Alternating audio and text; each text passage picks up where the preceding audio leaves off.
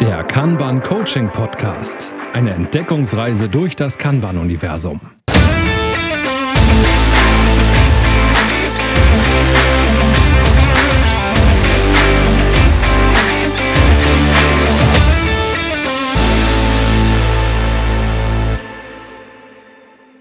Moin Moin und herzlich willkommen zur heutigen Folge, die da heißt Kanban und die Kirsche. Ina, was hat Kanban mit Kirschen zu tun? ich muss sofort wieder daran denken, dass ihr dachte, es geht um eine Frucht. Darum geht es nicht. Es geht um einen Baum, aber wir wollen das natürlich nicht zu Anfang auflösen, sondern da kommen wir später zu. Und äh, vielleicht erzählen wir euch ein bisschen, worum es heute generell gehen soll. Carsten, was haben wir uns denn ausgedacht? Wir haben uns ausgedacht, dass wir mal so ein bisschen hinter die Grundlagen von Kanban schauen. Ähm, woher kommt es eigentlich? Was bedeutet das eigentlich? Viele glauben, Kanban zu kennen. Viele kennen wahrscheinlich auch Kanban. Und ähm, bringen ein bisschen Licht ins Dunkel oder aber vielleicht auch den Kirschbaum zum Blühen. Ich weiß es nicht. Ich weiß auch nicht, ob uns das nur gerade gelingt. Magie ist aus für heute. Aber ähm, heute soll es auch ein bisschen äh, darum gehen, euch Kanban zu erzählen, für, äh, zu erklären für die Leute, die es noch nicht äh, so gut kennen. Und ich habe in meiner Schulung ganz oft Leute, frage ich immer gerne, wer kann denn Kanban oder wer hat das schon mal gemacht? Und dann gehen so ungefähr immer so die Hälfte der Hände hoch und die sagen, ja, so irgendwie habe ich damit schon mal gearbeitet. Und meistens zeige ich dann auf mein Board und zeige, habt ihr hier schon mal sowas gesehen mit der eingekringelten Zahl? Und sage dann, naja, das ist ein VIP-Limit, ein Work-in-Progress-Limit. Und sage, habt ihr denn so eins gehabt? Und dann gucken mich schon die Leute komisch an. Sag also, wer hatte schon mal so ein Kanban-Board mit sowas? Und dann sind vielleicht noch ein, zwei Hände dabei, wenn überhaupt. Und dann kann ich schon mal sagen, also die meisten haben dann wahrscheinlich noch keinen Kanban gemacht. So, das heißt also, das, was wir eigentlich immer als Kanban-Board bezeichnen, drei Spalten To-Do, Doing, Done, das ist noch kein Kanban. Also irgendwie ist es so ein bisschen der Anfang von Kanban, würde ich mal sagen. Ne? Denn die ähm, Praktiken von Kanban, das sind sechs Stück und die allererste ist gleich äh, die Visualisierung der Arbeit oder des Workflows, auch mal gerne so auf, auf Neudeutsch äh, gesagt. Und das ist eine der wichtigsten Praktiken. Kannst du dir vorstellen, warum Visualisierung so interessant ist, Carsten? Warum macht man das eigentlich? Was soll das? Die Frage, die Frage hast du mich schon mal gestellt und ich habe es mir gemerkt, liebe Leute, das müsst ihr euch jetzt auch merken wir sind visuell veranlagt. Das heißt, wir können durch Visualisierung mehr aufnehmen und lernen, als wenn wir das einfach nur so hinschreiben in äh, vielen großen äh, Lettern oder sonst irgendwas. Bei wir meint Carsten nicht äh, wir Männer, sondern Na. wir Menschen, nur noch mal, zu, um das aufzuklären. Genau, das betrifft alle. wir sind alle ganz betroffen.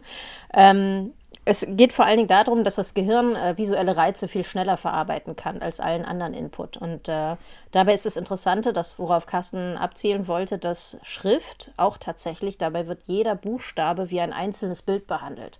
Also wenn man ein Bild hat, wo eine durchgestrichene Zigarette drauf ist, weiß jeder sofort, hier darf man nicht rauchen. Wenn das aber schön in einem dicken Text dort steht, dann braucht man gefühlte Ewigkeiten, zumindest im Vergleich, um das durchzulesen und dann zu verstehen, ah, hier darf man also nicht rauchen. Das ist der Vorteil. Nicht, dass man hier nicht rauchen darf, sondern Visualisierung macht es halt schneller begreifbar, was zu tun ist. Und da sind wir auch schon ein Stück weit dabei zu erklären, was Kanban eigentlich bedeutet. Denn Kanban kommt aus dem Japanischen und wer ein bisschen asiatische Sprachen kennt, der weiß, es ist nicht eindeutig, sowas zu übersetzen, aber es wird immer grob mit Signalkarte äh, übersetzt. So, und da haben wir jetzt unsere Stickies auf dem Kanban-Board. Genau. Und ursprünglich ist es in der Produktion entstanden. Das sollten wir vielleicht auch noch dazu sagen. Ne? Dann ging es damals bei Toyota darum, sich intern zu verbessern und da hatten die Signalkarten eine bestimmte Rolle. Und dieses Prinzip hat dann irgendwann David Anderson übertragen auf Kanban.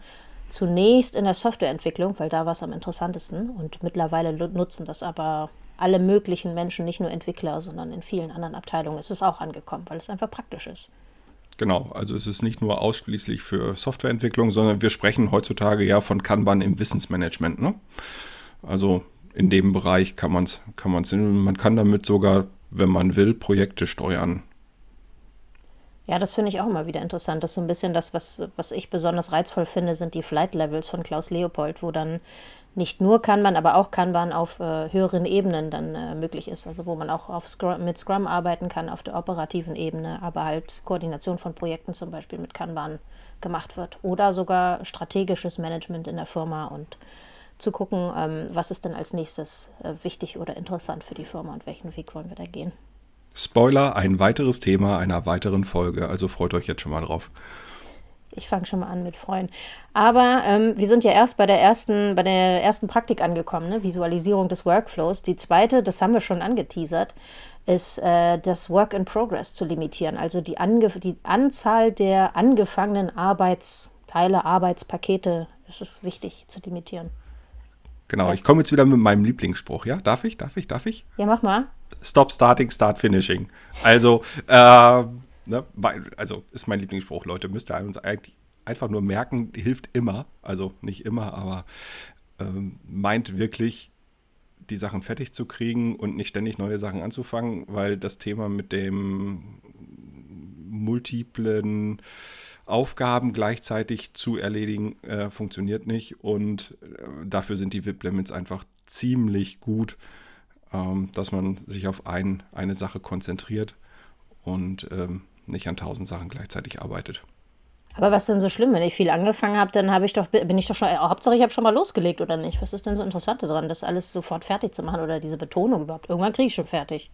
Naja, fertig werden ist doch besser, ne? Wir wollen ja Werte schöpfen, also wir wollen ja Sachen auch wirklich zu Ende bringen, dass sie hinterher genutzt werden können ähm, sei es im, im Produktentstehungsprozess, ähm, Funktionen ähm, aus der Softwareentwicklung kennt man es, glaube glaub ich, ganz gut, dass bestimmte Funktionen fertig werden sollen oder ähm, auch in jegliche andere Planung. Es fühlt sich einfach besser an, wenn Sachen fertig sind, als wenn Sachen da irgendwie ständig ähm, sich auftürmen und nicht fertig sind. Man könnte das mit einem Spülbecken vergleichen, wo das Wasser zwar drin ist, aber ne, das alte Geschirr bleibt schön daneben stehen. Also es sieht auch nicht schön aus. Wenn man nach und nach die Sachen wegmacht, ist besser.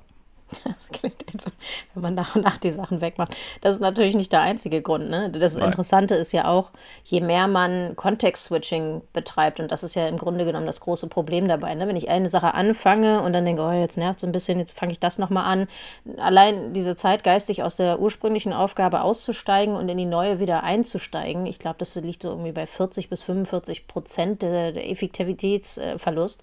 Und das ist natürlich das, das große Problem. Und letzten Endes das äh, macht man ja auch mal gerne in so Kanban-Trainings mit einer schönen Übung, dass man das mal sieht. Man wird wesentlich schneller fertig, wenn man sich auf eine Aufgabe konzentriert, zieht da komplett durch, macht die fertig und fängt erst das nächste an, als dieses, ähm, was ja in vielen Firmen immer noch äh, praktiziert wird, dass man diese 100% Auslastung der Ressourcen versucht. Ne? Also, dass man eher darauf optimiert, dass jeder zu jeder Zeit ausgelastet ist. Also, selbst wenn ich kurz warten muss, dass ich dann sofort mir die nächste Aufgabe schnappe. Hauptsache, ich sitze da nicht still und mache nichts vermeintlich sozusagen der, ein ganz anderer Ansatz. Ne? Und äh, man managt hier so ein bisschen eher die Reihenfolge der Arbeit, also priorisiert und guckt, was, ist, was schafft uns jetzt den größten Wert und steuert darüber das Ganze, als dass man die einzelnen Ressourcen, was ja leider ganz oft Menschen sind, irgendwie versucht zu steuern, die irgendwie gut zu verteilen. Das ist hier ein ganz anderer Ansatz bei Kanban. Genau, Kanban hat schlichtweg den Ansatz, den Prozess zu steuern und daraus auch die Wertschöpfung zu generieren und ähm, nicht ständig die ganzen Mitarbeitenden ähm, zu steuern, sondern das erfolgt quasi durch eine gewisse Selbstverantwortung derjenigen ähm, im Prozess Beteiligten dann automatisch.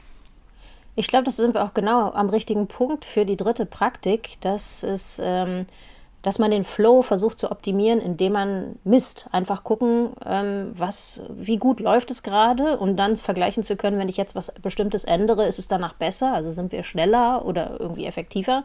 Oder ähm, war das ein Trugschluss und meine Hypothese hat gar nicht gestimmt? Also das ist so ein bisschen das, wie man an diese Prozessverbesserung rankommt und wie man auch diese Steuerung noch besser betreiben kann. Ne? Also gern genommen sind zum Beispiel Durchlaufzeiten. Also wenn ich jetzt tatsächlich die Spalten habe, to do, doing done, also irgendwas wie eine Warteschleife, dann ist irgendwas in Arbeit und ist irgendwann fertig, kann ich halt die Durchlaufzeiten messen ne? und schauen einfach, wie viel Tickets, wie viele Arbeitspakete kriege ich pro Zeit fertig. Und dann kann ich halt, wenn das irgendwann ein bisschen stabil läuft, das System, kann ich irgendwann auch ähm, schöne Schätzungen machen für die Zukunft, dass ich dann sagen kann, naja, wenn du mir jetzt ein Arbeitspaket hier hinlegst äh, legst und da sind noch fünf vorher in der Warteschlange, dann kann ich irgendwie schätzen, dass es erst in drei Wochen fertig sein wird. Aber für manche Leute ist es interessanter, diese Verlässlichkeit zu haben, als dass es halt äh, super schnell fertig wird. Ne? Weil das ist, glaube ich, ein großes Problem in vielen Firmen, dass die Sorge da besteht, dass äh, das ewig nicht drankommt, ne? weil die das irgendwie gewohnt sind. Da, ja. Und dann kommen irgendwelche gefälschten Deadlines dazu, die dann irgendwie Druck machen sollen, damit diese langsamen Menschen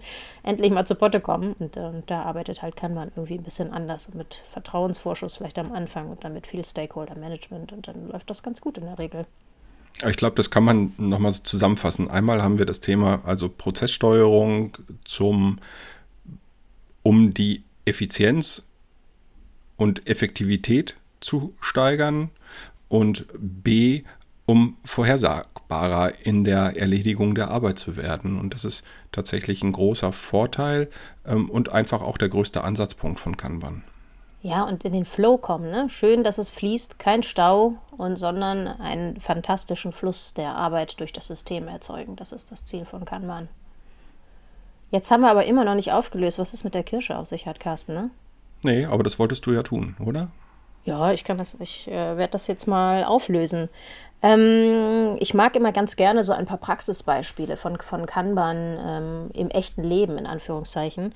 Und ähm, dieses Beispiel mit dem Kirschbaum stammt aus dem Buch von David Anderson, dem Original. Man nennt es auch das blaue Buch, weil es ähm, so immer so sehr bekannt ist, so in der Szene unter dem Titel. Aber ich glaube, Carsten, du hast die deutsche Variante, ne? Ich kenne die deutsche Variante und die ist wer sie lesen möchte, tatsächlich in der neuesten Ausgabe von 2011. Also, aber die ist gut. Und aber da ist vorne ein Kirschbaum drauf, beziehungsweise Kirschblüten. Und der Grund dieser, dieser Kirsche, warum das da drauf ist, da hatte David Anderson, glaube ich, eine Reise nach Japan gemacht. Und die wollten sich, wie so viele Menschen, die dort Japan besuchen in der richtigen Jahreszeit, gern äh, die Kirschblüte ansehen. Und in diesem Garten, wo sie das machen wollten, da wurden am Tor kleine, ja, so, so Kärtchen ausgeteilt an die Leute, die dort reingehen, um quasi dadurch äh, zu zählen, wie viele Besucher sind im Park. Und ich nehme mal an, das ist dann so ähnlich wie bei uns, ist irgendwelche Beschränkungen. Ab einer gewissen Menge Leute ist es dann einfach zu voll und dann wird Stopp gemacht. Und wenn man halt den Park wieder verlässt, gibt man sein Kärtchen wieder ab. Also, ne, ich habe, äh, glaube ich, neulich schon mal gesagt, ähm, momentan denkt jeder an die Einkaufswagen vor seinem Supermarkt. Wegen Corona ist das alles beschränkt derzeit und halt die Anzahl der, der, der Einkaufswagen ist schon genau begrenzt auf die Anzahl Besucher, die momentan wegen der Fläche und Corona-Bedingungen in den Supermarkt dürfen. Ne? Und das ist im Grunde genommen das Gleiche. Man nimmt sich einen mit, geht rein und bringt ihn hinterher wieder zurück. Und so weiß man immer, wenn noch Wagen da sind, kann man noch rein, sonst muss man halt warten auf jemanden, der zurückkommt. Und das ist so ein bisschen diese Signalkarte, der Signaleinkaufswagen oder halt das Signaleintrittsticket, um dann zu gucken, ähm, ob noch Kapazität im System frei ist. Ne? Hättest du das gedacht, dass es darum geht, Carsten? Ich kannte die Story ja. Also äh, von daher, nein, hätte ich natürlich nicht gedacht. Ja, mittlerweile kennst mir, du sie. Aber, mir völlig ne? neu. Aber ähm, ich finde, es ist eine schöne Story. Die passt jetzt auch prima zur Jahreszeit. Wir haben Frühling. Was könnte da schöner sein als blühende, äh, blühende Kirschblüten sozusagen? Und äh, ja, passt. Genau, und noch ist es Frühling, es wird aber, die Zeit wird voranschreiten und dann äh, werden wir euch in der zweiten Folge ein bisschen mehr über Kanban erzählen. Nicht nur die letzten drei Praktiken, die noch fehlen, um das äh, Quartett komplett zu machen, hätte ich beinahe gesagt. Es ist auch kein Quartett, es sind nämlich nicht vier, sondern sechs Praktiken. Nennen aber das Sextett. Um, ja, um das, um das Set voll zu machen. Und nicht nur das, wir wollten euch auch noch ein bisschen über was erzählen, Carsten? Kanban in der Praxis. Genau, dann tauchen wir noch ein bisschen tiefer ein und können euch noch ein paar Beispiele erzählen. Aber für heute bedanken wir uns fürs Zuhören und äh, freuen uns über weitere Themenwünsche und Kommentare, wenn euch es euch gefallen hat. Genau, das einfachste ist, ihr schreibt uns über Twitter mit @kanbanauten und äh, dort könnt ihr uns auch folgen. Ihr werdet auf dem Laufenden gehalten, was neue äh, Folgen angeht und äh, ja, Abonniert den Podcast natürlich, bewertet uns gut, sofern ihr eine Bewertungsfunktion in eurer Podcast-App habt. Und wer Fragen hat, meldet sich einfach. In diesem Sinne wünschen wir euch eine schöne Zeit. Hört wieder rein, bis zum nächsten Mal. Tschüss. Tschüss. Das war der Kanban Coaching Podcast von und mit Ina Galinski und Carsten Rüscher.